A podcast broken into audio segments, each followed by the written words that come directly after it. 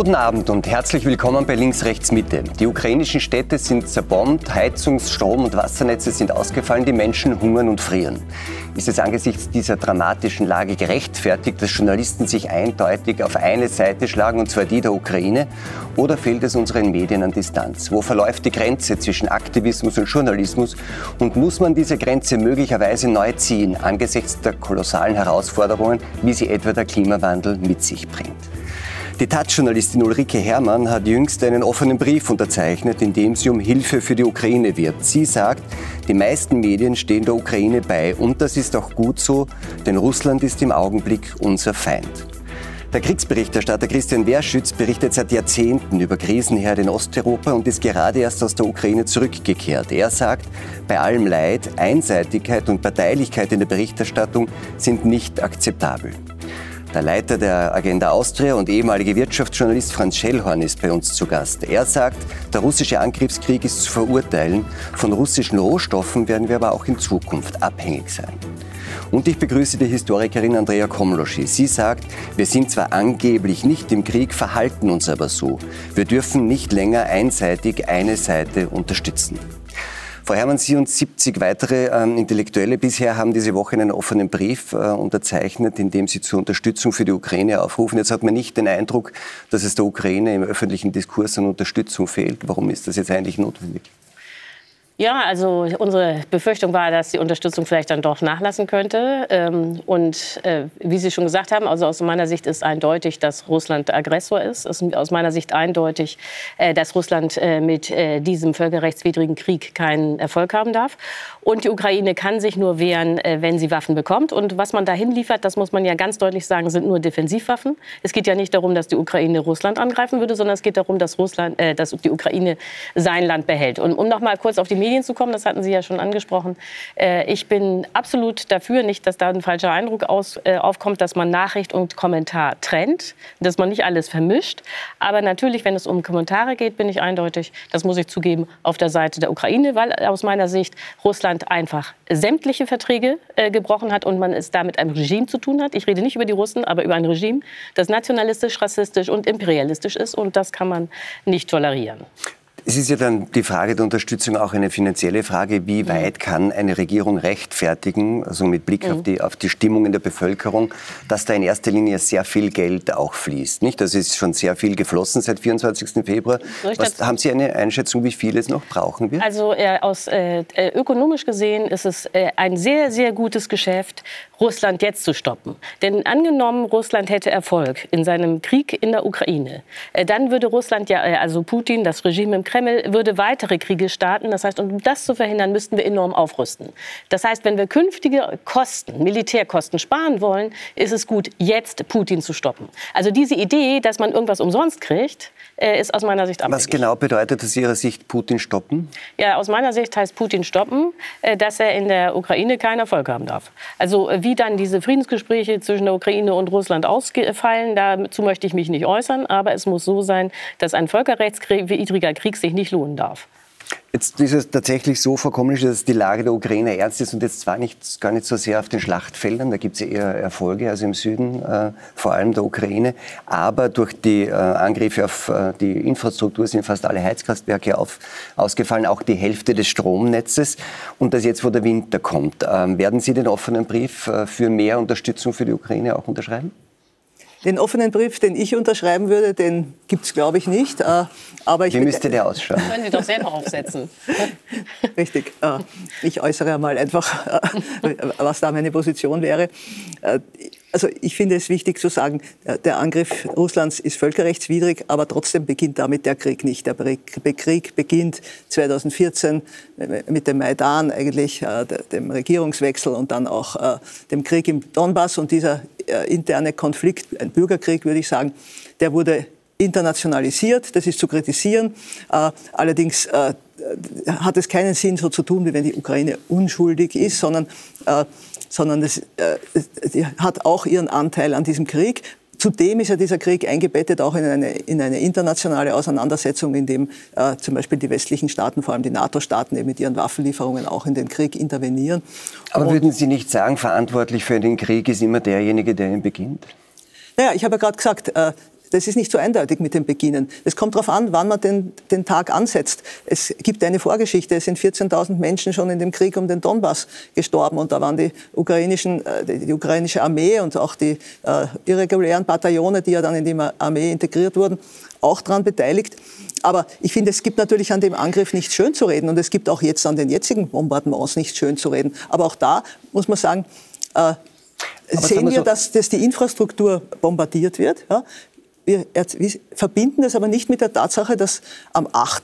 Äh, äh, Oktober, also oder was der November, zwei Tage bevor diese massiven Bombardements der Infrastruktur jetzt äh, begonnen haben, diese Brücke in Kertsch angegriffen wurde mit einem Anschlag. Also da würde ich sagen, das sind auch Dinge, die ergänzen einander und dann äh, darf man sich nicht wundern, dass das eskaliert. Meiner Meinung nach würde es eigentlich eher darum gehen, jetzt nicht, zu, nicht Sympathien mit der einen oder anderen Seite zu haben, sondern zu sagen, dieser Krieg darf nicht weitergeführt werden, er muss gestoppt werden und die Waffenlieferungen schüren ihn aber und die offenen Briefe unterstützen die Waffenlieferungen. Insofern finde ich das eine sehr bedenkenswerte Position. Wir gehen dann gleich noch mal aufs Militärische mit Ihnen, Herr Werschitz. Ich würde gerne noch beim Ökonomischen bleiben, Herr Schellhorn. Sie sind Leiter der Agenda Austria, einer Denkfabrik mit, würde ich sagen, liberalen, äh, sagen, äh, mit, mit einer liberalen Grundausrichtung. Kann man so ist, sagen. Es, ist es nicht so, dass, die, dass letztendlich derzeit auch im Ökonomischen der Westen der Ukraine eine Art Blankoscheck äh, ausstellt?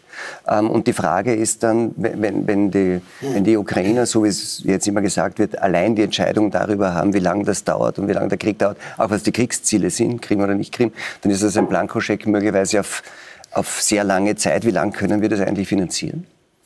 Naja, die Frage ist, wie lange wir es überhaupt äh, durchhalten können. Äh, jetzt sage ich nicht nur finanziell, sondern auch von, von den Energielieferungen her. Also wir dürfen ja nicht vergessen, es war ja Putin, der uns das Gas nicht mehr geliefert hat und zwar schon im Jahr 2021 nicht mehr. Also da ist mir schon den vertraglichen Verpflichtungen nicht nachgekommen, offenbar schon auch aus äh, Kriegsvorbereitung. Wir haben das ja alle nicht erfahren, weil wir haben de facto ja kaum noch wirklich funktionstüchtige Geheimdienste in Europa, weil wir de facto auch keinen Wert mehr legen auf die Verteidigung. Jetzt lassen wir mal die Briten außen vor. Ähm, aber wir waren ja völlig überrascht. Äh, die Chinesen haben ab Mai begonnen, weltweit Gas einzukaufen, was das Zeug hält. Also entweder waren sie besser informiert von Seiten äh, Russlands oder sie wussten einfach mehr oder es ist einfach auch nur ein Zufall. Aber wir sind auf Dauer noch äh, abhängig von, von russischen Gaslieferungen und jetzt, Deutschland und Österreich sind da in einer speziellen Situation wir sind ja auch selbst schuld, nicht? Wir haben ja die Gasenergie. kommt gerade aus dem ähm, Umwelt, also aus dem Energie-, Umwelt-, Klimaministerium, je nachdem, wie man es jetzt immer nennt. Und das fand ich total überraschend. Er sagt, wir waren ähm, zu Beginn des Krieges zu 80 Prozent von russischen Energielieferungen abhängig und jetzt sind wir es zu 21 Prozent. Wenn es in einem halben Jahr möglich ist, die Energieabhängigkeit eines Landes von 80 Prozent auf 20 Prozent zu reduzieren, was haben wir dann überhaupt für ein Problem? Ja, wenn es so wäre, wäre es eh super. Aber Sie äh, kennen die Zahlen, die sind aus dem Oktober und September. Da waren die, die äh, Gasvorräte voll gefüllt. Da haben wir noch 21 Prozent der Lieferungen aus Russland bekommen. Aber es das heißt nicht, dass in den, in den äh, Gaslagern nur 21 Prozent russisches Gas liegen würde. Das heißt, nach dem Winter ist vor dem Winter, und ich habe bis jetzt noch keine plausible Antwort von irgendjemandem gehört, wie das im nächsten Jahr aussehen wird. Und wir werden natürlich deutlich mehr als 21 äh, Prozent äh, unseres Gasbedarfs aus Russland bekommen müssen. Das ist keine Frage. Es ist also nicht realistisch, das wäre meine nächste Frage gewesen. Es ist eine Momentaufnahme. Es, es ist nicht realistisch, dass wir mittelfristig ohne, ohne russische Primärenergielieferungen auskommen. Nein, ist nicht realistisch. Also wir müssen schauen, erstens einmal... Aber gerade dann wäre es ja wichtig, dass wir irgendwie auch als, als, als Westen, als Europäische Union, als Österreich irgendwie nicht auch den Eindruck verbrennt, dass man mit Russland nie wieder irgendwas zu tun haben. Aber Herr Fleischer, mir wäre nicht bekannt, dass wir ein Gasembargo äh, verhängt hätten, sondern Russland liefert uns seit 2021 deutlich weniger Gas als ja, vertraglich zugesichert. Er durfte nicht eröffnet Moment, werden. Moment, äh, ihr redet vom Jahr 2021, da hat es noch keine Leitungsprobleme gegeben.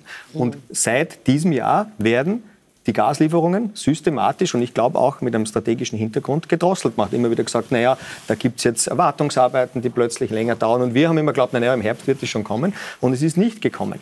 Und das ist der Grund, warum wir da in einer misslichen Lage sind. Aber noch einmal. Weiß man eigentlich genau, um wie viel das 21, 2021 reduziert wurde? Das, ist, liegt immer noch ein bisschen so in, in, in opaker Vergangenheit. Man sagt, da wurde schon weniger geliefert. Gibt es da Zahlen? Wie viel war das? Ich weiß jetzt nicht genau die, Prozentzahlen, aber es waren auf jeden Fall, äh, es war deutlich zu wenig. Also es waren teilweise um 50 Prozent, dann ist wieder um 30 Prozent äh, weniger geliefert worden, dann waren es wieder 70 Prozent weniger.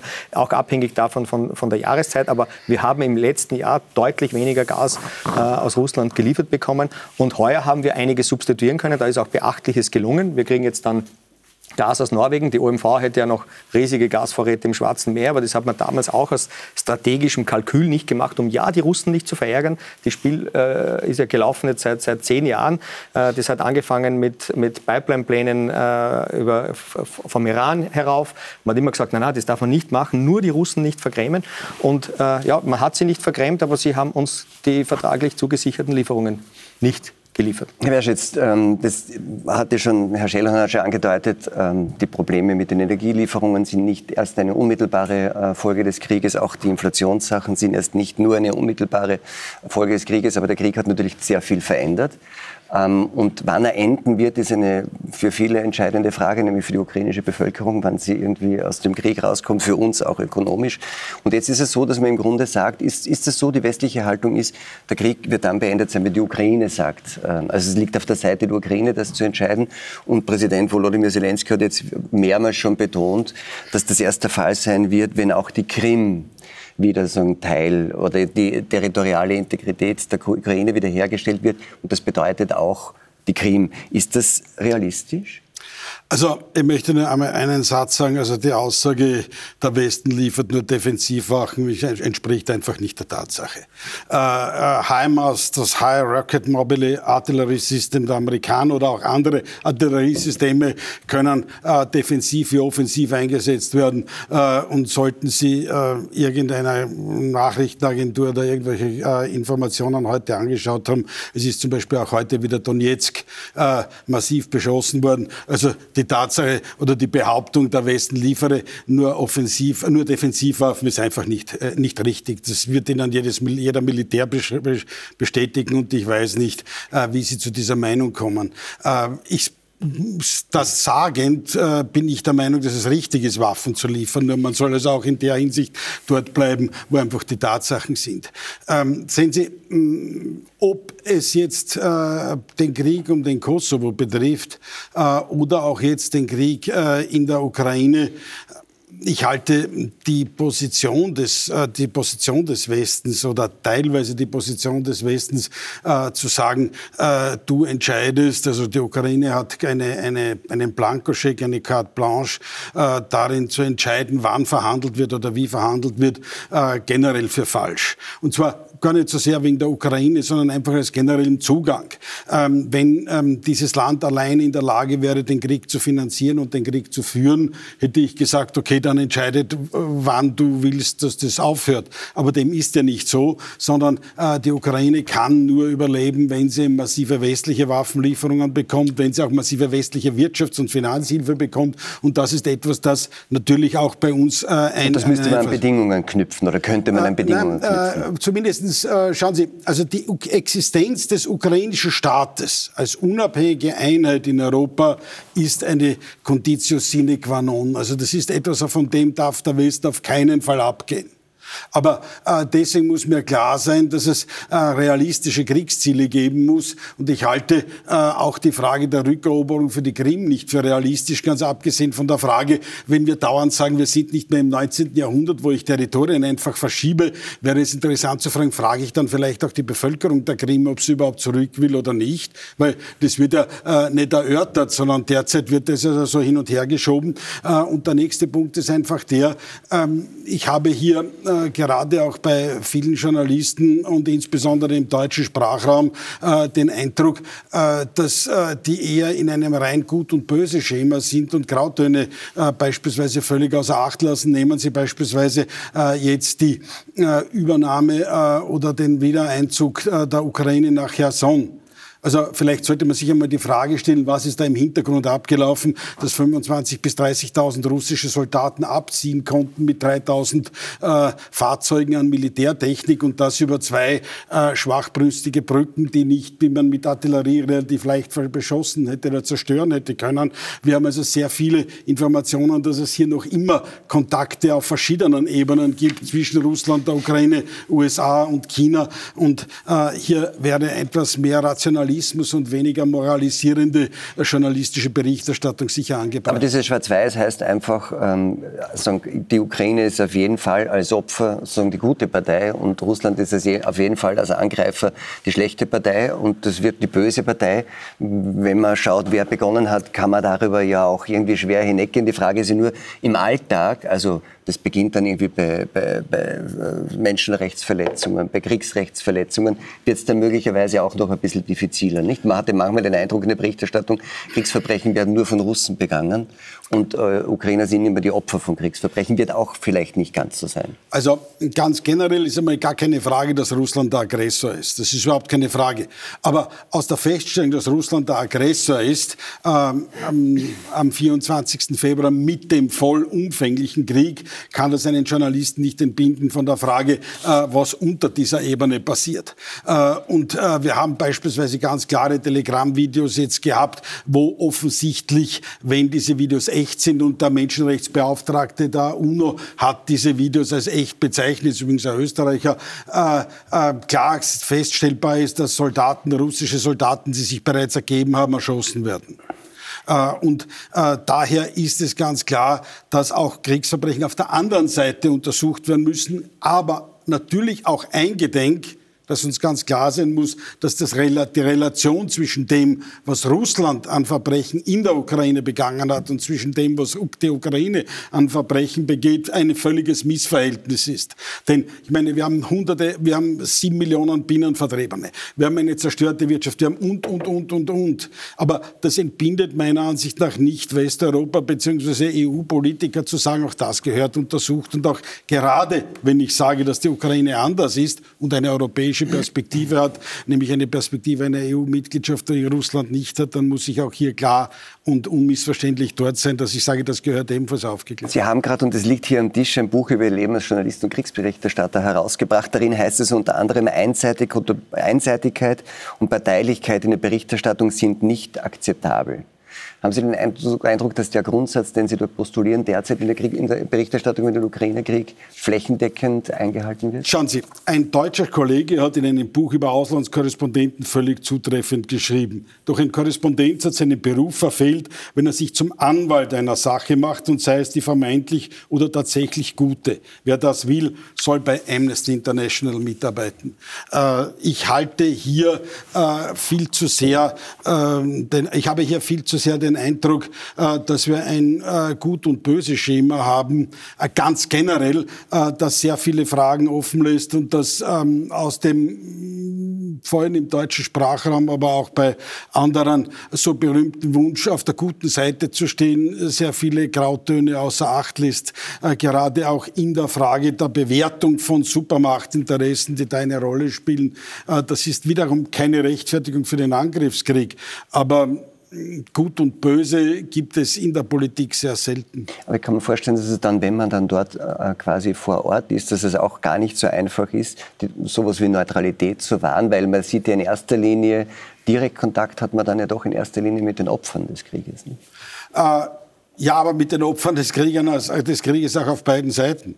Nicht? Äh, natürlich ist auch hier die Relation. Aber die russische so, Perspektive erfahren wir nicht sehr stark. Äh, naja, äh, das hat vielleicht damit zu tun, dass es äh, auch dahingehend äh, einen Mangel bei Journalisten gibt, die eben viel zu wenig Russisch können, äh, von Ukrainisch gar nicht zu reden. Also äh, Sie wissen, ich spreche Russisch und Ukrainisch fließend. Also ich sehe diese Perspektiven regelmäßig, weil ich auf allen möglichen Telegram-Kanälen bin und vom russischen Generalstab bis zum ukrainischen Generalstab über all diese anderen Quellen mir anschaue. Aber äh, es ist eigentlich ähm, für mich auch persönlich so, ich habe ein Erlebnis gehabt.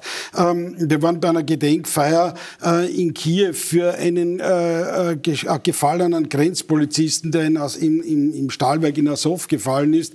Äh, und es war erschütternd zu sehen, welches Leid dieser Tod auf die Kinder dieses Mannes ausgeübt hat. Die waren völlig aufgelöst. Wir haben also versucht, auch diesen Kindern zu helfen, soweit man das äh, kann, durch Programme, die es in Österreich gibt für äh, Aufenthalt, Rehabilitation und so weiter.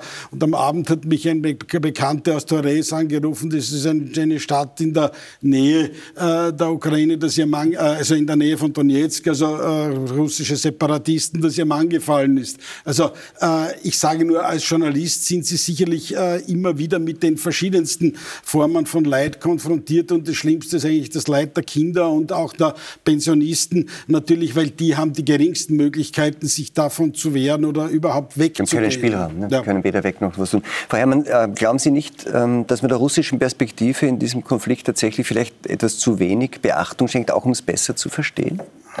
Also ehrlich gesagt kann ich das jetzt nicht finden, äh, weil es ja sehr viele Korrespondenten auch in Russland gibt, die übrigens auch alle Russisch können, auch die Korrespondentin der Taz. von denen in der Ukraine gesprochen. Ja, wir haben Spricht einen, Ihre Kollegin Ukrainisch? Nein, wir haben aber einen Kollegen, der heißt Bernhard Klasen, der lebt in Kiew, der hat übrigens schon immer in Kiew gelebt, mhm. der spricht fließend Ukrainisch. Also ich glaube, dass... Aber generell ist es schon Aber ich anders. glaube schon, dass diese, äh, dass jetzt Ihre Kollegen schelte, zu sagen, äh, sinngemäß, ich nur, ich, nur ich kann. Ukrainisch und Russisch, also etwas an der Realität der anderen Medien vorbeigeht.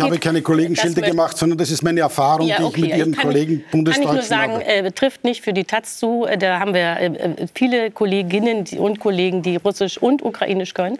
So wollte ich nur mal festhalten. Das Zweite ist, Sie haben vorhin gesagt, HIMARS, diese Militär, äh, also diese Artilleriegeschosse der USA seien auch, könnt, könnte man auch für Angriffe benutzen. Da haben Sie recht. Aber die äh, Amerikaner, das wissen Sie, haben nur Raketen geliefert, die 80 Kilometer Reichweite haben. Natürlich wird damit auch Donetsk beschossen. Damit wird auch das besetzte Gebiet der Ukraine beschossen, aber das ist aus meiner Sicht Verteidigung, nicht Angriff, weil das ist alles völkerrechtlich wieder, äh, äh, widerrechtlich annektiertes Gebiet.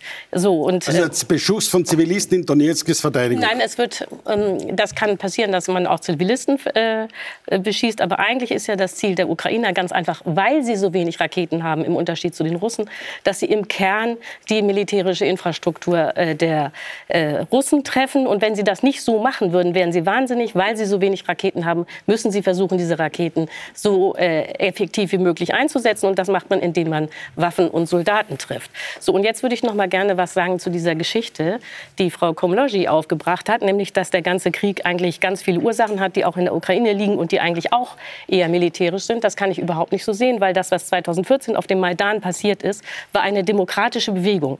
Die, äh, die Mehrheit der Ukrainer hat ihre Regierung gestürzt, weil sie einen Europäer äh, nach Europa wollten und nicht nach Russland. Das muss erlaubt sein. So, und daraufhin hat Vielleicht gab es da auch ein paar Nuancen oder, in der Bewertung. Ja, aber die Mehrheit der äh, Ukrainer bis heute würde sagen, dass der Maidan äh, ihren Wünschen entspricht. So, und danach hat dann ähm, äh, Putin unter anderem die Krim äh, besetzt. So, und man muss einfach sagen, es gab Volksabstimmungen 1991 in der Ukraine, wo die Leute sein wollen, sowohl im Donetsk wie auf der Krim. Und mehrheitlich haben sich die Leute für die Ukraine entschieden.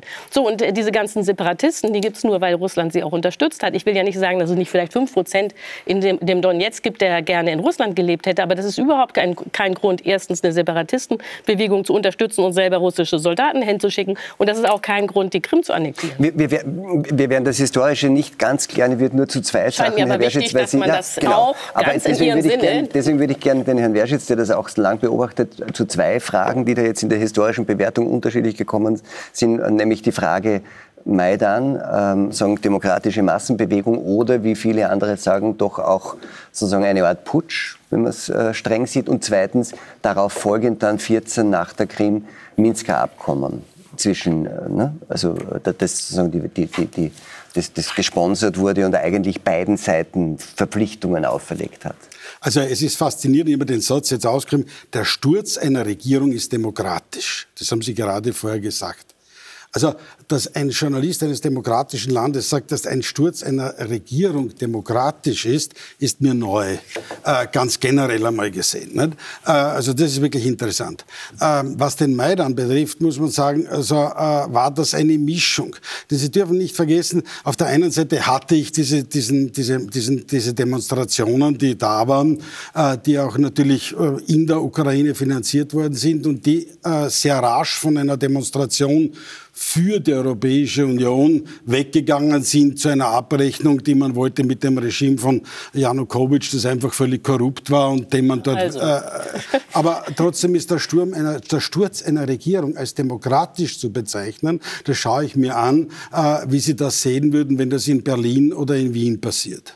Also den Sturz einer Regierung durch die Straße als demokratisch zu bezeichnen, da muss man sich schon sehr Kommt mit dem Begriff. Die Regierung an. Na, da muss man sich so sehr die, die Regierung Janukowitsch ist von der OSZE anerkannt demokratisch gewählt worden. Was sie gemacht hat, mag was anderes sein, aber dass das demokratisch war und das demokratisch zu bezeichnen, ist interessant äh, für eine deutsche, äh, deutsche Journalistin so etwas zu sagen, ganz generell. Äh, das Zweite ist äh, der, der Sturz. Also natürlich hat sich das Regime einerseits auf aufgelöst. Äh, Janukowitsch ist ja auch davongerannt, äh, das darf man nicht vergessen. Also es gab auch damals freien von der ukrainischen Verfassung her keine klare Regelung, wie hätte es eine Ablöse des Präsidenten geben können. Aber äh, auch das, was in der Ukraine damals passiert ist, rechtfertigt natürlich nicht die Intervention der Russen dann auf der Krim. Äh, das ist ja einig. Aber nicht, was den Sturz betrifft und nicht, was das demokratisch war. Nur, schauen Sie, was ja äh, so, so wie von außer Acht gelassen wird. Es gab äh, äh, eine Verhandlung zwischen Janukowitsch, drei Oppositionsparteien und der deutscher, französischer und polnischer Beteiligung. Und da wurde eigentlich ein sehr akzeptables Kompromisspapier erzielt, äh, dass man vorgezogene Präsidentenwahlen gehabt hätte und so weiter und so fort. Also äh, ich kann mich nicht erinnern, dass irgendjemand die Ukraine äh, gezwungen hat, dieses Papier nicht umzusetzen. Vielleicht hätten dann einige Maidan-Aktivisten nicht die Karriere gemacht, die sie gehabt haben. Aber die Ukraine äh, wäre sicher besser gefahren, wenn man dieses Papier 2014 umgesetzt hätte. Gehen wir ganz kurz wieder in die, in die Gegenwart zurück, weil es war ja irgendwie so ein Journalistenschelte stand hier im Raum. Wir haben auch ein bisschen was zu dem Thema vorbereitet, nämlich die Frage, wie in der, vor allem in Deutschland auch die Berichterstattung über diesen Krieg momentan aussieht. Vielleicht schauen wir uns das kurz an. Letzte Woche schlugen verirrte Raketen nahe der ukrainischen Grenze in Polen ein. Der mediale Aufruhr war groß, die Welt hielt den Atem an. Denn der ukrainische Präsident Volodymyr Zelensky beschuldigte sofort Russland und forderte den Bündnisfall der NATO nach Artikel 5 ein. Demnach müssten die anderen NATO-Länder Polen beistehen und in das Kriegsgeschehen eingreifen. Viele Medien übernahmen diese Ansicht, ohne weitere Untersuchungen abzuwarten. Für einige Journalisten sind die Fronten des Kriegs längst geklärt. Julian Röpke von Bild TV etwa postet auf Twitter Kommentare wie jeder tote russische Soldat ist eine gute Nachricht. Verschwimmen hier die Grenzen zwischen Aktivismus und Journalismus in diesem Konflikt? Jetzt kann man sagen, führend in der Kriegsberichterstattung ähm, in, in, Deutschland ist wahrscheinlich tatsächlich die Bildzeitung und Bild TV in, ihrer, in so ihrem nee, Aktivismus. Also Bild TV wird gerade abgewickelt, weil es keinen ja. Erfolg hat aber in der Wirkung, glaube nee, ich. Da, und auch die, diese, die Wirkung war so gering, hm. dass da jetzt 80 Journalisten leider ja. ihren Aber die Bildzeitung existiert noch. Ja, ah, ja, die, aber immerhin, da sinken die Auflagen und die, auch. Und die Welt gibt es auch noch. Oh, und die, worauf ich raus wollte, ist, dass drei Journalisten aus der Gruppe, nämlich ich glaube Paul Ronsheimer, dieser Julian Röpke und ich glaube auch Ulf Boschert von der Welt, ähm, ukrainische Auszeichnungen diese Woche erhalten haben. Und das, das ist dann für manche so ein Punkt zu sagen, das dürfte man auf keinen Fall annehmen, auch wenn man sich aus guten Gründen, vor allem in Kommentaren, da bin ich ja ganz bei Frau Herrmann, man muss sehr zwischen Berichterstattung und Kommentar unterscheiden. Die Frage ist nur auch aus Ihrer Wahrnehmung, Sie sind, haben, haben eine sehr lange eigene Journalistenvergangenheit.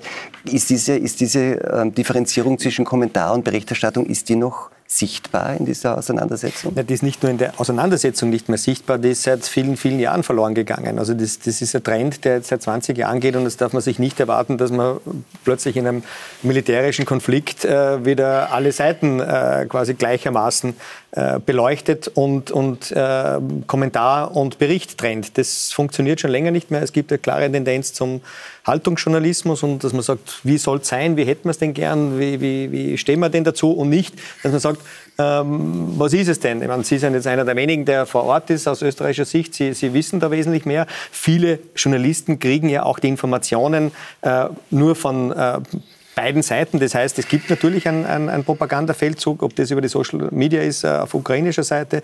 Ähm, aber die russische Propaganda wird ja auch berichtet. Aber ich denke nur, ich bin da schon bei der Frau Herrmann, also ich finde jetzt schon, schon langsam das ein bisschen absurd, dass wir jetzt darüber diskutieren, was machen denn die Journalisten da für Fehler und, und wie parteiisch sind wir denn da nicht? Ich meine, die, die, Sachlage ist einfach so sonnenklar in diesem Konflikt, wie Sie es auch richtig gesagt haben. Der Aggressor steht fest. Mir ist nicht bekannt, dass in Russland äh, Millionen von Menschen in, in kalten äh, Wohnungen, dunklen Wohnungen sitzen, ist mir nicht bekannt. Mir ist nicht bekannt, dass äh, russische Kinder in die Ukraine verschleppt werden. Mir ist nicht bekannt, dass die Ukrainer äh, Ziele in, in Russland bombardieren. Da ist es dann schon schwierig, dass man sagt, na ja, jetzt schauen wir mal, wie, ist, wie schaut denn die russische Seite aus? Wie, wie ist denn deren Motivation, das alles zu tun? Also da finde ich, gehen wir schon ein bisschen zu weit äh, in, in, der, in der Kritik jetzt auch, auch am, am, Journalismus. Na, aber darf ich noch was dazu ja, sagen? Ich bin für Russland nicht zuständig.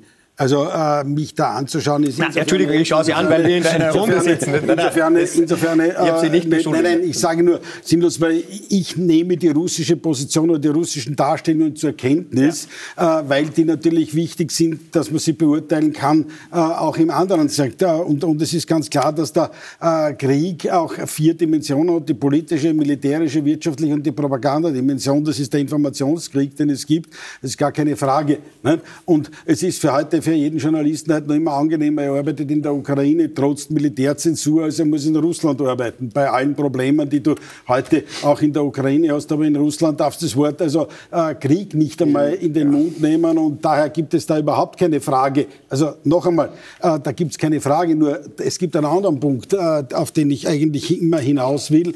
Äh, es hat zehn Jahre gedauert, um Serbien äh, in die Knie zu zwingen und das ist nicht durch Sanktionen gelungen. Es ist nicht einmal dann wirklich durch durch den äh, NATO-Krieg um das Kosovo gelungen, den ich eigentlich persönlich für richtig empfinde. Also nur damit auch hier keine Frage äh, gestellt wird, sondern auch wenn man völkerrechtlich darüber streiten kann, aber er war auf der, der Entwicklung damals unvermeidlich.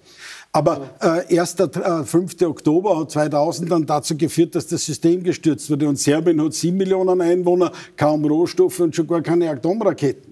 Also meine Kritik an der, an der, an der Politik in dieser, in dieser Ebene ist es, dass ich heute schon den Eindruck habe, jeder, der einmal für eine Entspannungspolitik mit Russland war, der muss sich jetzt schon in die Kirchen gehen und entschuldigen, dass er das äh, gemacht hat. Verzeihen Sie, aber nicht. da haben Sie recht und ich bin ganz bei Ihnen, dass dieser äh, Ansatz äh, Wandel durch Handel war eigentlich richtig. Also, man, äh, also ich war, bin immer dafür, äh, dass man mit äh, Russland verhandelt und Sie haben auch recht, also damit man mal zu den Gemeinsamkeiten kommt, dass man sich überlegen muss, wie man weiter mit Russland umgeht. Und das, äh, die Lösung kann nicht sein, dass man sagt, äh, mit denen wollen wir nie wieder was zu tun haben. Aber ich glaube eben, und da sind wir vielleicht unterschiedlicher Meinung, dass man erst mit Russland verhandeln kann, wenn Russland klar hat, äh, dass das in der Ukraine nichts mehr wird. Äh, das also äh, sozusagen, das kann man tragisch finden, auch für die russischen Soldaten, die in der Ukraine umkommen. Aber dass tatsächlich klar sein muss für den Kreml, das verlieren wir hier, damit tatsächlich Verhandlungen dann auch beginnen können. Aber was heißt verlieren und was heißt gewinnen? Ja, verlieren heißt, dass das eben nichts wird in der Ukraine. Nein, nein, aber was heißt, dass nichts wird? Heißt es, dass die aus, aus der Krim abziehen müssen, aus Donetsk abziehen also, müssen, aus Lugansk abziehen müssen? Wo Sie auch recht haben, also jetzt äh, fangen wir mal die Gemeinsamkeiten ja. an zu sammeln, äh, dass es natürlich ein Spiel hinter den Kulissen gibt und vor den Kulissen. Also dass natürlich da auch in Cherson äh, geredet wurde, glaube ich, genau wie Sie. Jetzt ist aber, wer ist ja blöd, nicht? von rein verhandlungstechnisch schon mal äh, mögliche Positionen zu räumen. Ist doch klar, dass Zelensky sagen muss, wir wollen die Krim, wir wollen den Donbass, wir wollen alles, damit man was hat, hat, worüber man verhandeln kann. Wenn man vorher schon sagt, also die Krim, äh, die kriegt Russland schon mal geschenkt, dann würde ja Putin sagen, ja klar, und dann wollen wir auch noch Mariupol und dann wollen wir sonst was. So, und das heißt, man darf das doch nicht alles äh, für bare Münze nehmen, was jetzt äh, an Forderungen im Raum steht. Da bin ich nicht ganz der Meinung und ich sage Ihnen auch, warum nicht.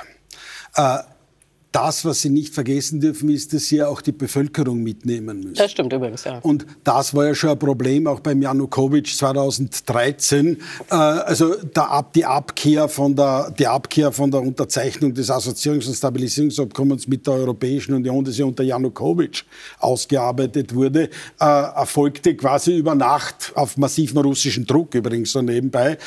Also wenn ich jetzt dauernd äh, meine Botschaft, die ich bringe, dauernd ist, wir gewinnen, wir siegen, wir siegen und wir, erst wenn die Krim zurück ist und alles ja, andere da ist verhandelt, dann ist das ein Problem gegenüber der nee, eigenen Bevölkerung. Sie, ja, da haben Sie aber recht. Aber da, Sie haben, haben, ja auch gesagt, stimmt auch, äh, dass die Ukraine das ja alles nur äh, finanzieren kann durch westliche Hilfe. Das heißt, im Hintergrund hat der Westen sehr viel Macht. Aber ich finde es richtig, erstmal so zu sagen, wir fordern hier alles, um damit hinterher auch irgendwie was da ist, womit man verhandeln kann. Meine, meine, das Thema Medien und Medienschelte habe ich ja eigentlich in erster Linie deswegen aufgebracht, weil ich irgendwie rausarbeiten wollte, dass es interessant ist, auch wenn das alles so ist, wie Sie sagen, ist es doch interessant, dass dann Informationen, die aus Russland kommen, als Propaganda korrekt, als Propaganda bezeichnet werden, aber man gar nicht auf die Idee kommt, dass es auf der ukrainischen Seite außer toller Information auch sowas wie Propaganda gibt. Also Dort wird es dann interessant. Nee, und das kann man nur sagen, das haben die Deutschen live erlebt mit äh, Botschafter Melnik. Also ich glaube nicht, dass jetzt jeder äh, irgendwie Deutsche noch denken, alles was aus äh, der Ukraine kommt, ist die äh,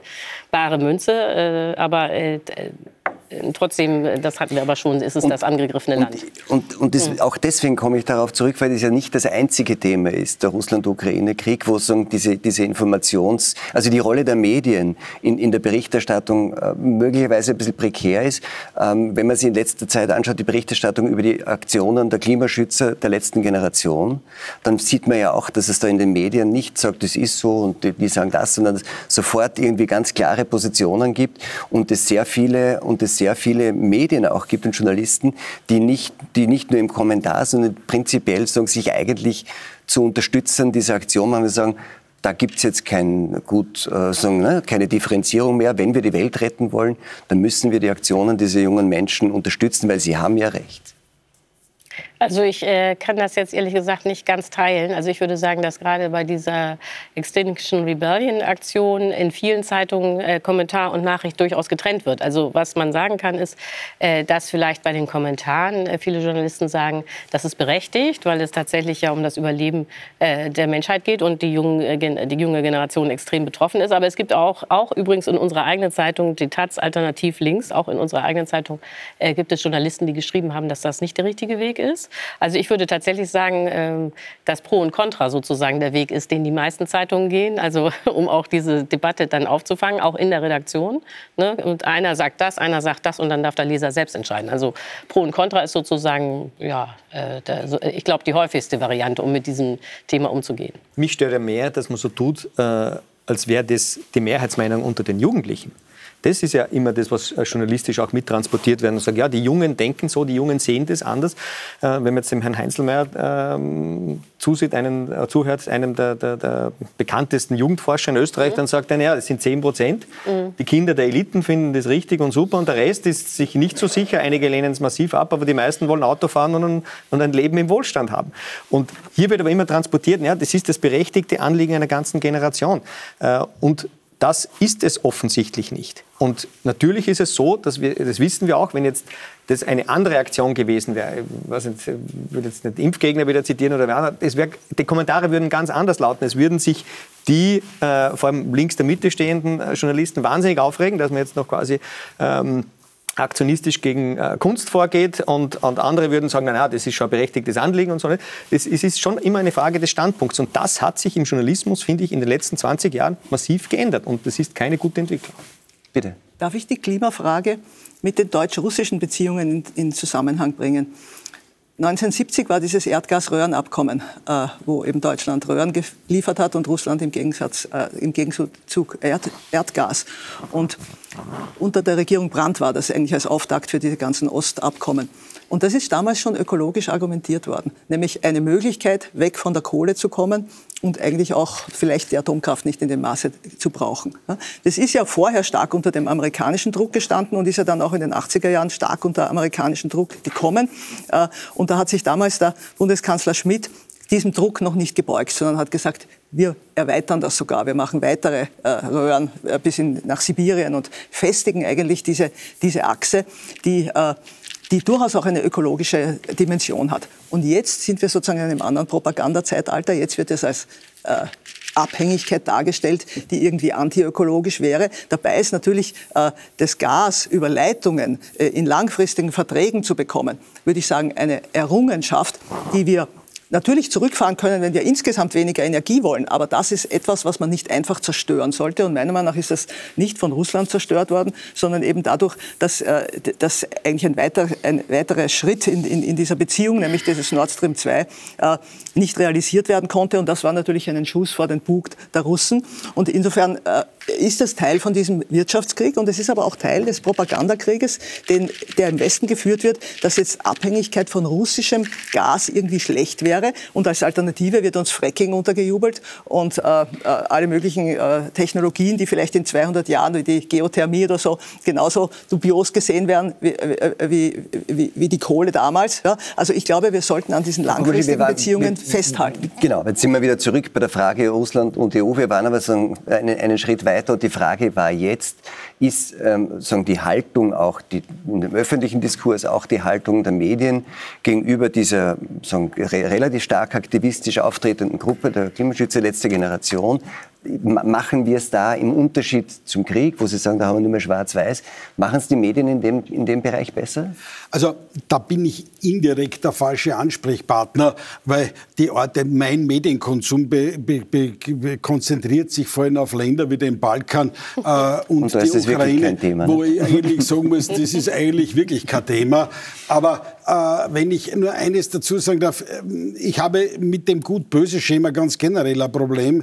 Äh, und ich muss sagen, also, wenn ich mir überlege, dass ich, was, was ich so nebenbei gelesen habe, dass derartige äh, Aktionen, wo man sich dort festgeklebt hat, Rettungsfahrzeuge behindert hat, Einsatzfahrzeuge behindert hat äh, und äh, vor allem auch die Monopolisierung des Themas ist eigentlich etwas, das mich persönlich stört. also ich bin Großvater, meine Enkelin ist sechs Jahre alt und natürlich habe ich auch den Wunsch, dass sie in einer Umwelt aufwächst, die lebenswert ist. Aber äh, wenn ich mir anschaue, dass wir also eine, einen Rattenschwanz an Problemen haben und meine beiden Töchter sind also arbeiten im Dienstleistungssektor, die große ist Direktorin von zwei äh, Hotels, wo ich sehe, dass Leute in diesen Betrieben arbeiten, junge Menschen, die sich dann eine Wohnung in Salzburg nicht mehr leisten können, eine Existenz nicht mehr leisten können, das Problem der Arbeitslosigkeit. Also ich lehne einfach nur die Mon Mon Monopolisierung dieses Themas ab, so als hätten wir äh, nur mehr die Welt Welt zu retten und alles andere wäre äh, Eierfreude und, und Wonne. Also das ist etwas, was mich ein bisschen äh, hier stört, äh, wie mich jeder religiöse Zugang zu derartigen Themen an sich stört, weil ich der Meinung bin, wir sollten von der Aufklärung nicht weggehen in eine, in eine Ebene, wo wirklich nur mehr Gut und Böse Schemata äh, existieren und das halte ich für gefährlich. Und auch Endzeitfantasien eine gewisse Rolle spielen. Ja, ich meine, natürlich äh, spielen Endzeitfantasien eine Rolle, das ist ganz klar, aber äh, trotzdem, ähm, gerade Demokratien leiden ja darunter, dass es äh, oft keine langfristigen Perspektiven oder Denkansätze gibt, wenn man in vier Wahlzyklen äh, denkt. Also insofern ist es auch nicht schlecht, dass man langfristig versucht, was zu bewegen, das ist ganz klar. Aber ich brauche trotzdem einen realen Zugang und nicht die, die, die, ja, die Teilung zwischen Gut und Böse. Ich kann mich erinnern, bei Heimburg, das war ein Kraftwerksprojekt in den 80er Jahren. Ja, das ist Jahren. berühmt berüchtigt, genau. Ja, äh, Gab es also die Situation, Situation, entweder du warst gegen das Kraftwerk oder du warst der Betonier, entweder du warst gegen das Kraftwerk, dann warst du gut, äh, du warst für das Kraftwerk, dann warst du der Betonierer. Also das ist eine Teilung, die ich nicht teilen, Einschätzung, die ich nicht teilen kann. Vielleicht zu dem medialen äh, Blick auf diese, auch auf die Klimadebatte, schauen wir uns vielleicht kurz an, was vor kurzem in einem Interview mit uns äh, Björn Lomborg gesagt hat. Das könnte vielleicht noch einen Diskussionsanstoß geben. Die meisten Medien arbeiten damit, dass sie fragen, was ist das Schlimmste, das heute in der Welt passiert ist? Die Welt ist groß, man findet also immer schlimme Beispiele. Und sehr oft haben diese mit dem Klimawandel zu tun.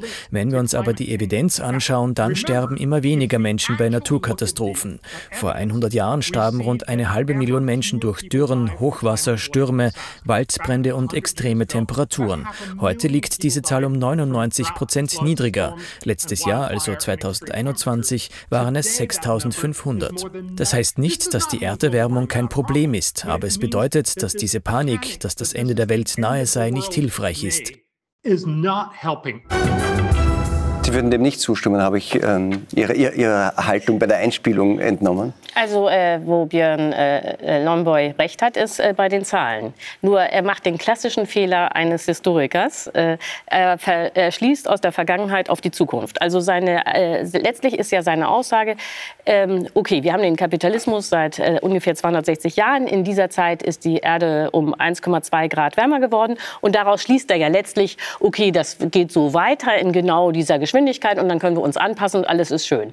Was er dabei vergisst, und das ist eben problematisch, problematisch, dass äh, das CO2, äh, das wir emittiert haben, in riesigen Mengen bisher nicht diese katastrophale Wirkung hatte, lag nur daran, dass die Ozeane als Puffer gedient haben. Sie haben große Teile des CO2 aufgenommen und große Teile der zusätzlichen Wärme. So, und jetzt ist das Problem, die Ozeane sind leider voll. Und das hat zur Folge, dass wenn wir jetzt weiter CO2 emittieren in der gleichen Geschwindigkeit wie bisher, das leider mit der Temperatur nicht so hoch geht, sondern senkrecht. Und äh, das kann sich, äh, also also man kann das Lomborg sagen, nicht? da hört er einfach nicht zu. Ähm, äh, aber die, dieser Trick, äh, gestern ist übermorgen, nicht? Äh, der ist eben falsch. Und wenn ich eine äh, Enkelin von sechs äh, Jahren hätte, dann würde ich mir wirklich Sorgen machen.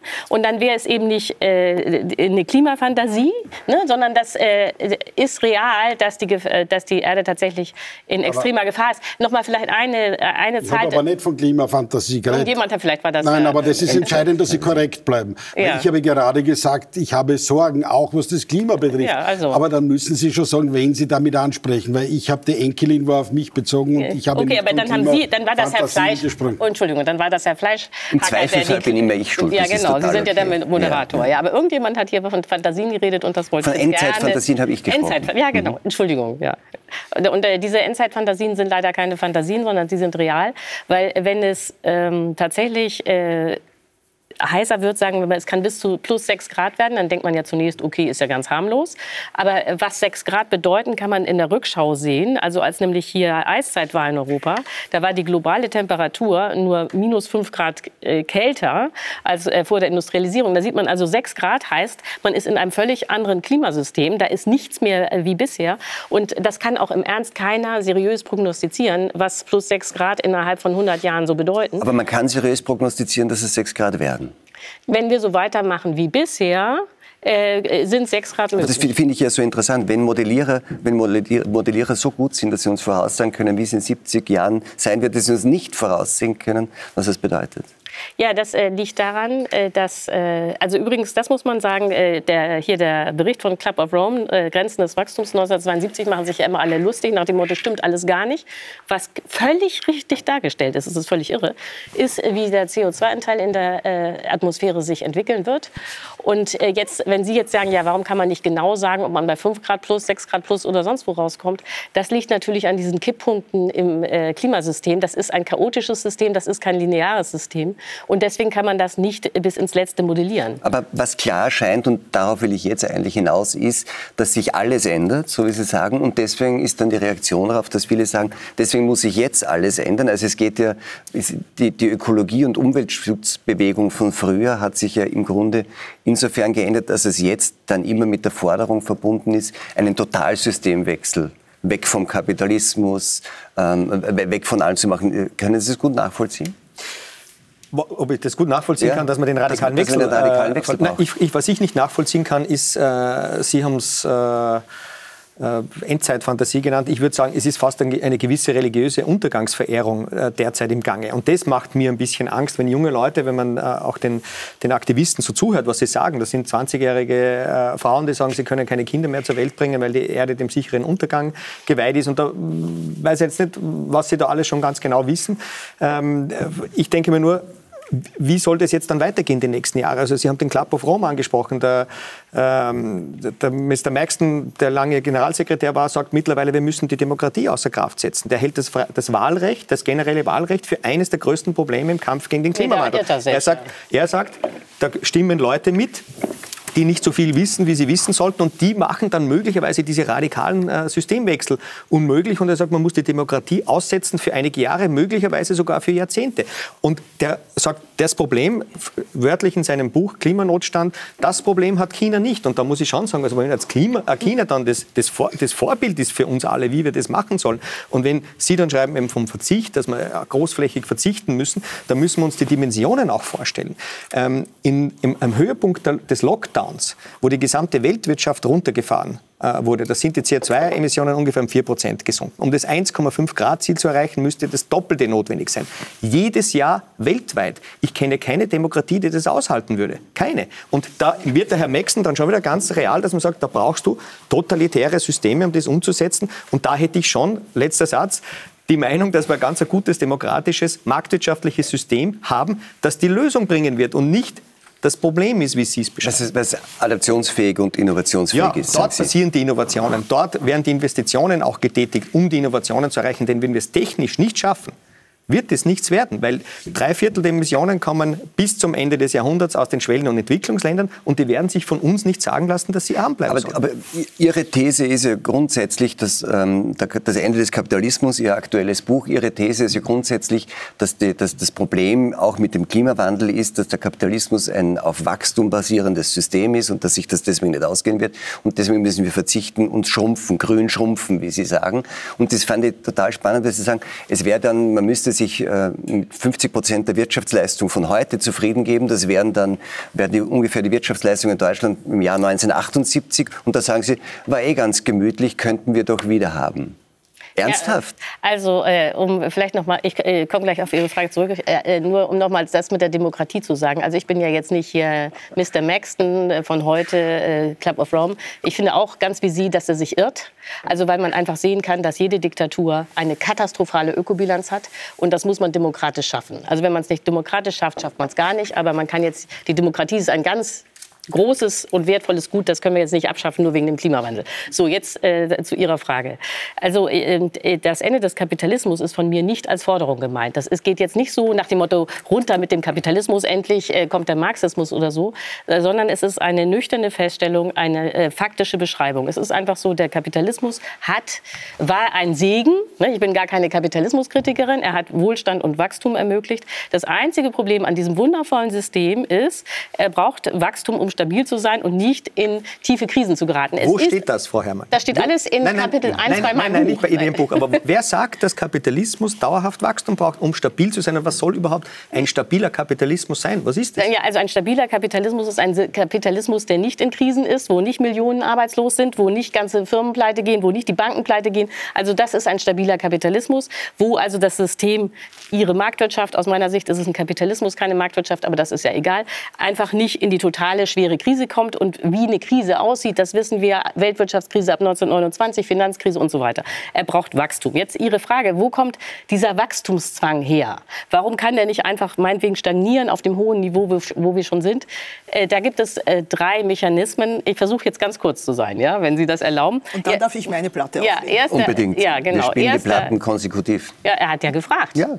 Also erste, erster, ich kann aber auch bei einem Mechanismus stehen bleiben. Ein, ein, Mechanismus ist, Wachstum kann es nur geben, wenn man Kredite aufnimmt. Umgekehrt ist es so, dass man diese Kredite nur zurückzahlen kann, wenn es Wachstum gibt. Wenn wir hier dauerhaftes Schrumpfen haben, äh, dann äh, brechen alle Banken zusammen. Äh, das Investmentbanking in Wien wäre alles dahin. Ich habe schon seit Jahren keine richtige Gehaltserhöhung und zahle meine Kredite trotzdem zurück. Ja, aber weil äh, das, das ist ein Problem des ORF offenbar. Nicht das Problem des ORF, sondern ich komme mit dem aus, was ich habe und kann meine Kredite zurück ja, aber es geht ja äh, nicht darum, um Sie als Person, sondern es geht um die gesamte Volkswirtschaft. Wenn die gesamte Volkswirtschaft schrumpfen würde, dann wäre auch Ihr Einkommen weg, dann könnten Sie auch Ihre Kredite nicht zurückzahlen. Der Meinung bin ich nicht. Nee, na, dann ist ja schön. Ja, das hat Sie jetzt nicht überzeugt, habe ich den Eindruck. Schaut, ich meine, wir, wir, dauerhafte Schrumpfen. Nicht? Der ja. dauerhafte Schrumpfen überlebt überhaupt kein System. Weder ein marktwirtschaftlich System noch ein nicht marktwirtschaftliches. Wir haben es ja probiert mit der Abschaffung des Kapitalismus in der DDR die DDR und in den anderen äh, kommunistischen Ländern. Die DDR war die größte Umweltschleuder, die es gegeben das ist meine Meinung. So, und, und nach dem Zusammenbruch des Kommunismus ist das alles in eine bessere Richtung gegangen, Emissionen sind gesunken und so weiter. Und wir haben natürlich immer Krisen gehabt und die Marktwirtschaft ist das, äh, ist das beste fehleranfällige System, das wir derzeit haben. Wenn es eine Alternative gibt, gern, dann diskutieren Vielleicht wir drüber. ist menschliches Leben ohne Krisen überhaupt nicht möglich. Ja, ja, aber meine, aber vor, wir, können nicht, wir können nicht zurückkehren in die vorindustrielle Zeit. Das wird nicht das funktionieren. sagt ja auch keiner. Und- ich sage Aber, aber nach 1978. 78. Aber das finde ich total spannend. Können Sie, das, wird, das hat mich am meisten fasziniert an dem Buch zu sagen, 50 Prozent weniger Wirtschaftsleistung ist wie 1978 und das war doch fein. Ja, ich meine, Sie beide waren ja auch dabei. Nicht? Äh, Sie, äh, äh, äh, wir alle waren 1978 dabei. Und das, äh, alle, die man fragt, sagen, ja, wir waren damals genauso glücklich wie heute. Das heißt, das ist nicht das Problem. Also, Aber Sie glauben Sie nicht, dass es für die Frage, wie man eine Situation wahrnimmt, entscheidend ist, wie es davor war? 1978 waren 50 Prozent der heutigen Wirtschaftsleistung ein wunderbares Wachstum und nicht ein Schrumpfen um 50 Prozent. Nee, da haben Sie natürlich recht. Ver- Verzicht ist immer schmerzhaft. Aber ich meine, man muss ja klar haben, worum es geht. Nämlich tatsächlich letztlich um das Überleben. Und dann äh, ist es vielleicht äh, doch besser, mal zwischendurch Um zu wessen verzichten. Überleben? Äh, eigentlich, also äh, vielleicht nicht in Österreich, nicht in Deutschland, aber man muss sich klar machen, auch in Österreich, wenn der Klimawandel weitergeht, wird es katastrophal. Also zum Beispiel, was ich oft in Österreich höre, ist, ja, und dann haben wir doch die Wasserkraft, so als Beispiel, wie man doch äh, autark leben kann. Nee, wenn die Gletscher geschmolzen sind, dann ist das mit dem Wasser auch in Österreich ein wahnsinniges Problem. Die Almen können alle vertrocknen, äh, dann gibt es Starkregen, Muren und so weiter. Also ist nichts auszuschließen. Nicht? Also dass auch die äh, Berge, so wie man sie heute kennt, am Ende nackt dastehen, weil eine Umweltkatastrophe die nächste jagt, sollte man sich überlegen. Jetzt, äh, der Punkt ist, aber dann höre ich auch auf, der Punkt ist, äh, der Kapitalismus, so wie wir ihn haben, weil er Wachstum braucht, äh, gerät an Grenzen, Umweltgrenze, Rohstoffgrenze. So, Wachstum ist keine Option mehr. Jetzt ist die Frage, wie kommt man aus diesem großen Kapitalismus, der Wachstum braucht, um stabil zu sein, in diese kleinere ökologische Kreislaufwirtschaft, wo man so reich wäre wie 1978, wo alle sagen, waren wir auch glücklich. Und wie kriegt man das hin? Also ohne Millionen von Arbeitslosen zu produzieren, das war ja auch Ihre Frage. Ohne Diktatur. Und Nein, und ohne Diktatur. Und dann sage ich eben, wir machen es wie die Briten ab 1939, eine K- äh, Kriegswirtschaft, die aber demokratisch war. Churchill war kein Diktator. Und eine private Planwirtschaft. Es war kein Sozialismus, aber es war eben. Das war Kriegswirtschaft. Es war eine Pla Kriegswirtschaft es war ohne eine, Krieg. Es war eine demokratische, private Planwirtschaft. Aber, und aber sowas das, brauchen aber wir das wieder. muss ich sagen, das, das jagt mir dann wieder Angst ein, weil die Großbritannien als Beispiel zu bringen, Entschuldigung, Großbritannien als Beispiel zu bringen. Diese Kriegswirtschaft hätte nicht mehr lange durchgehalten werden können und es waren unfassbare Wohlstandsverluste. Und wenn Sie von 1978 sprechen, Wohlstandsniveau, dann müssten Sie schon dazu sagen, 1978, wie wir es noch kennen, hat es einen Individualverkehr gegeben. Den wird es bei Ihnen nicht mehr geben. Bei Ihnen, in Ihrem Buch oder in Ihren Vorträgen sagen Sie auch, es wird keinen Individualverkehr mehr geben, man kann mit dem Bus fahren, es wird keine Flugreisen geben, es wird keine Banken mehr geben, es wird keine PR-Agenturen mehr geben, das braucht es alles nicht mehr. Sondern da gibt es eine, eine schöne planwirtschaftliche Institution, die das alles dann gut macht für uns. Und da finde ich, das haben wir oft genug probiert. Und das marktwirtschaftliche System, das jetzt da ins Spiel kommt, das hat immer darunter gelitten, dass wir die Umweltschäden und Zerstörungen nicht bepreisen konnten. Es hatte keine Kosten gegeben. Jetzt fängt man an, das zu bepreisen. CO2 bekommt einen Preis.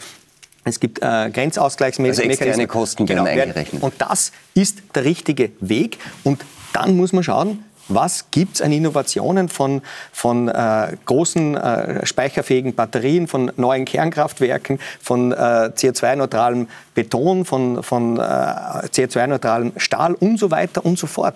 Und das ist der Weg. So, kommen Sie jetzt aber, Entschuldigung.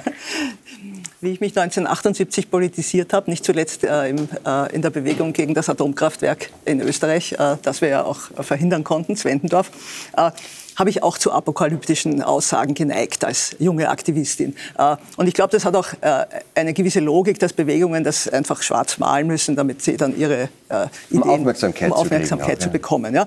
Jetzt bin ich sozusagen 50 Jahre später abgeklärt, ne, oder so.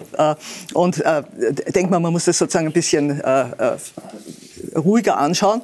Aber im Prinzip war damals klar, dass dieses System äh, äh, eigentlich an die Wand fährt, wenn man so will. Und es ist aber damals noch weiter äh, im kapitalistischen Sinne Welches vorangetrieben System? worden. Das System Kapitalismus ist da, ist, hat dann ja eigentlich erst diese globalistische Wende bekommen. Also das, was wir jetzt haben, ist ja nicht das von 1978, sondern das ist ja ganz in die falsche Richtung, also ganz anders, als das aus der ökologischen Perspektive gefordert wurde, nämlich eher Rückbau und anderes Wachstum, sondern ist in Richtung dieser globalen Güterketten, wo man einfach die globale Ungleichheit verstärkt, weil man immer die billigsten Standorte und Arbeitskräfte ins Spiel bringen will, wo man die Transportverhältnisse, also die Transportwege ausgehend bis zum geht nicht mehr ökologisch absolut unverantwortlich, auch mit einer völlig falschen äh, sozusagen äh, äh, finanziellen Bilanz. Ja.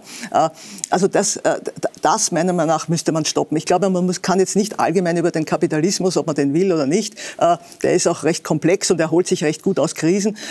Aber als eine Variante, die ich eigentlich ins Spiel bringen möchte, ist nicht Verzicht, ja, weil dann ist die Gefahr, dass wir eben auch auf die Demokratie verzichten. Also da bin ich eigentlich bei Ihnen. Dann kommt sozusagen ein, ein autoritäres System, das im Sinne eigentlich des Wachstums, das heißt halt jetzt grünes Wachstum, die Sachen vorantreibt, sondern äh, ein Rückbau heißt ja nicht unbedingt Verzicht. Ein Rückbau könnte heißen ökonomische Subsidiarität, ja, so wie im politischen. Man sagt, die untere Ebene ist die Ebene, die Priorität hat gegenüber den äh, oberen, also die Gemeinde gegenüber der, der, der, dem Weltstaat, wenn man so will, könnte man natürlich auch sagen. Also Sie sagen, man äh, muss nicht aus die, dem Kapital Kapitalismus raus, sondern aus der Globalisierung. Man muss Die Frage aus der ist, ob man das genau. eine ohne das andere haben kann. Das ist, äh, da haben Sie im Prinzip recht, aber da kommt man dann in eine sehr theoretische Debatte rein, wie man Kapitalismus genau definiert. Ich würde mich jetzt einmal auf das konzentrieren, dass, äh, dass man aus dem Kapitalismus rauskommen muss, allerdings deshalb nicht die Marktwirtschaft aufgeben muss. Ja? Also von daher gibt, ist diese alternative Marktwirtschaft. Das ist tatsächlich in einer Theoriedebatte. Aber okay, Herr Werschitz, Eigentlich Sie, glaube, haben, Sie sehen es weniger theoretisch. Nein, nein, ich glaube, wir sind in einer sehr praktischen Debatte, äh, denn es gab einmal den netten Witz, wie kommt man in Österreich zu einem großen Vermögen? Die Antwort war, wenn man vorher ein kleines gehabt hat. Wie kommt man in Österreich zu einem kleinen Vermögen? Antwort war, wenn man vorher ein großes gehabt hat.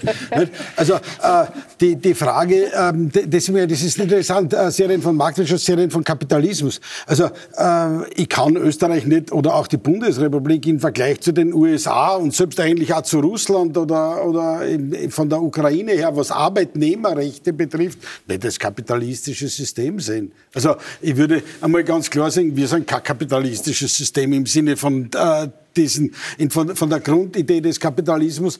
Also äh, ist einmal schon die Frage, ob, ob, hier von beiden von demselben gesprochen ja, das wird. Ist so. Ja, ja, ob das ist äh, letztlich egal. Nein, das finde ich nicht, dass das letztlich egal ist, weil es auch Kapitalismus ist ja eigentlich ein, ein politischer Propagandabegriff, so ist er entstanden. Ne? Ich weiß, äh, aber, aber, aber, vielleicht auch philosophischer. Ne? Äh, aber äh, trotzdem, äh, ich sehe in der Debatte eines nicht berücksichtigt, und das ist diese klare Aussage von Bert Brecht, zuerst kommt das Fressen und dann die Moral. Also wir reden darum, dass wir äh, die Welt retten irgendwann nicht? und so rasch wie möglich und jetzt mit dem mehr oder weniger nicht demokratischen Mitteln. Aber wir haben Probleme, dass unsere Jugend einen Job kriegt. Wir haben Probleme, dass ähm, wir äh, Leute unterbringen. Wir haben Integrationsprobleme. Also ich, was, was noch einmal, was mich stört, ist die Verab Verabsolutierung äh, und die Fokussierung auf dieses eine Thema. Aber Sie haben ja recht. Es geht, äh, es geht, Sie haben ja, nee, aber Sie haben ja recht. Erst kommt das Fressen, dann die Moral. aber das heißt Arbeitsplätze. Nee, das heißt was völlig anderes. Wir sind Nein, als Menschen, wir sind als Menschen das äh, letzte Lebewesen in einer ganz langen Nahrungskette. Und wenn wir durch den Klimawandel und das Artensterben und so weiter äh, alles vor uns ruinieren und wir als letztes Lebewesen übrig bleiben, dann wird es richtig gefährlich. Und das erklären Sie nee, nee. 19-Jährigen, der ja, Die verstehen das, aber die, versteh, die 19-Jährigen verstehen das ja nicht. Also jedenfalls äh, muss klar sein, beim Klimawandel geht es ums Fressen, nicht um die Moral. Ja, aber sowohl um die 6-Jährige als auch die 19-Jährige wird mitkriegen, dass der Krieg natürlich eine katastrophale Ökobilanz hat. Und der Krieg eigentlich auch eine Logik hat innerhalb des Kapitalismus, weil es geht ja natürlich auch um, um Marktanteile und geopolitische Konflikte, die ja hinter dem Krieg stehen. Nein, nein, äh, ich sage ja nicht nur, aber, da, aber, aber meiner Meinung nach von, von Verzicht zu reden und gleichzeitig äh, den Krieg zu befürworten und die Ukraine aufzurüsten, damit sie diesen Krieg führen kann, den sie vielleicht eh aussichtslos äh, führt, ja, damit die Menschen auch äh, äh als, als Kanonenfutter zu verheizen. Also wenn wir das mit dem Wachstum in Zusammenhang bringen, dann, äh, dann schaut diese ganze Geschichte mit Verzicht und Demokratie wir, wir schon mal wieder anders aus. Wir sind ziemlich am Ende unserer Zeit. Ich hätte nur gerne eine Frage noch ganz kurz angesprochen, weil die ja jetzt in, in einigen Wortmeldungen schon drin gesteckt ist, nämlich das langfristige, oder Sie sagen gar nicht langfristig ist, ist es gar nicht zu sagen, die, die, die, die Erde überlebensfähig zu halten und so nicht also am, am Ende der Nahrungskette alle anderen vorher zu vernichten, um dann selbst vernichtet zu werden, äh, oder mittelfristig äh, etwas zu tun, um die Lebbarkeit auf der Erde zu erhalten. Haben wir für den, haben wir für den mittelfristigen Klimaschutz wirklich viel getan, wenn wir auf dem Weg dorthin unsere Volkswirtschaften ruinieren? Wer, wer macht das dann noch? Wer kann eigentlich dann noch Klimaschutzmaßnahmen finanzieren, wenn sag, wir uns davor ruinieren? Drei Viertel der Emissionen werden von Schwellen- und Entwicklungsländern kommen. Und man kann den Menschen dort nicht erklären, dass sie arm bleiben sollen, weil wir schon alles haben. Und noch dazu, gibt es eine sehr erfreuliche Entwicklung. Äh, British Economist hat es gerade in einer großen Strecke thematisiert. Wir sind am besten Wege, das Wachstum zu entkoppeln vom Verbrauch fossiler Energieträger. Österreich ist ein gutes Beispiel. Wirtschaftswachstum seit äh, in den letzten 15 Jahren äh, um, um, um 25 Prozent gestiegen real und die, der Verbrauch Fünf, ne? fossiler Energieträger um 5 Prozent. So, ja, das ist eine gute Entwicklung und wir werden eines nur machen müssen. Wir müssen den ärmeren Ländern günstige, saubere Energie zur Verfügung stellen. Sonst wird das nichts werden. Aber jetzt, um nochmal auf den Boden der Tatsachen zu kommen. Ja, da sind wir gerade. Ja, in Österreich äh, gilt äh, das Ziel 2040 klimaneutral. Ja. Deutschland will 2045 klimaneutral werden. Klimaneutral meint null. Da bringt es nichts äh, zu entkoppeln in dem Sinne, dass man ungefähr genauso viel fossile Energie verbraucht, wenn man wächst. Ja, Sondern man muss, man muss bei der, beim Moos runter auf null. Und äh, das heißt, man darf gar keine fossile Energie mehr verbrauchen. Das muss alles mit klimaneutraler Energie gemacht werden. Und da muss man und das, das alles nicht, und das alles bis 2040 und das mit der Technik, die wir haben. Und dann ist klar, das wird nur mit was mit Schrumpfen. Und äh, 2040 ist jetzt kein beliebiges Ziel nach dem Motto, wir haben mal irgendein Jahr genommen, sondern bis dahin müssen wir klimaneutral sein, wenn wir nicht die äh, ganz gefährlichen Kipppunkte im Klimasystem passieren wollen. Äh, nee, nein. der Fall ist. Wir machen das, das Thema. Ich, ich, mein Problem ist, meine prognostischen Fähigkeiten reichen nicht aus, um diese äh, Kipppunkte so genau festzumachen, wie die prognostischen Fähigkeiten von Modellieren. Meine prognostischen Fähigkeiten reichen nur aus, um zu sagen, wir sind leider am Ende unserer Zeit. Wir sind nämlich schon drüber. Äh, meine Damen, meine Herren, vielen Dank für dieses Gespräch. Ihnen einen schönen Abend und ich hoffe, Sie schauen am nächsten Wochenende, am Sonntagabend wieder links, rechts, Mitte. Dann begrüßt Sie meine Kollegin Katrin Brehausen.